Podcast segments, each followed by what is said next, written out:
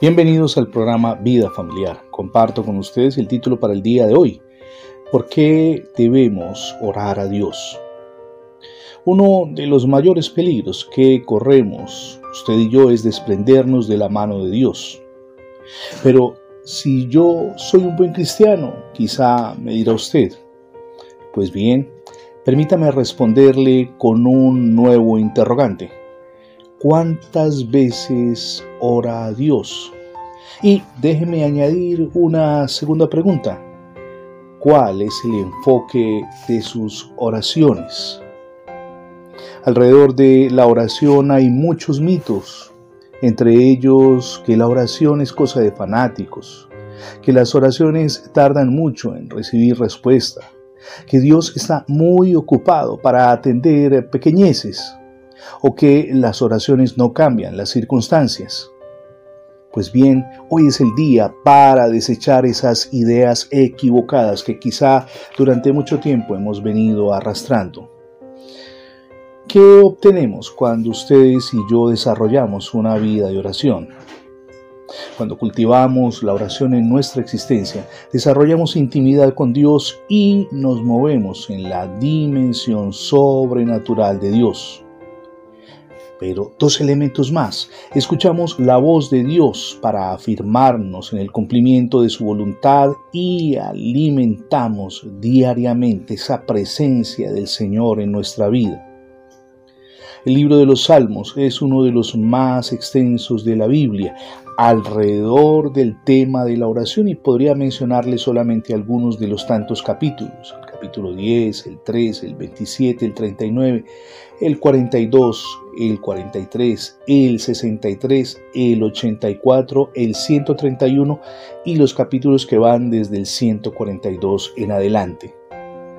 Los registros históricos en las escrituras resultan de importancia para comprobar que los hombres y mujeres a quienes Dios utilizó eran personas que tenían la oración en alta estima.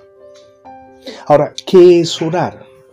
Es entrar en la presencia de Dios, hablar con Él, disponer nuestro corazón para escuchar su voz.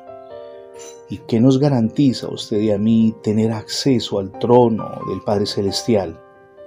En primer lugar, la obra redentora del Señor Jesús en la cruz y que todas las barreras, gracias a esa obra en el Calvario, fueron derribadas. El Señor Jesús trazó una pauta valiosa que le invito a considerar contenida en el Evangelio de Mateo capítulo 7 versos 7 y 8.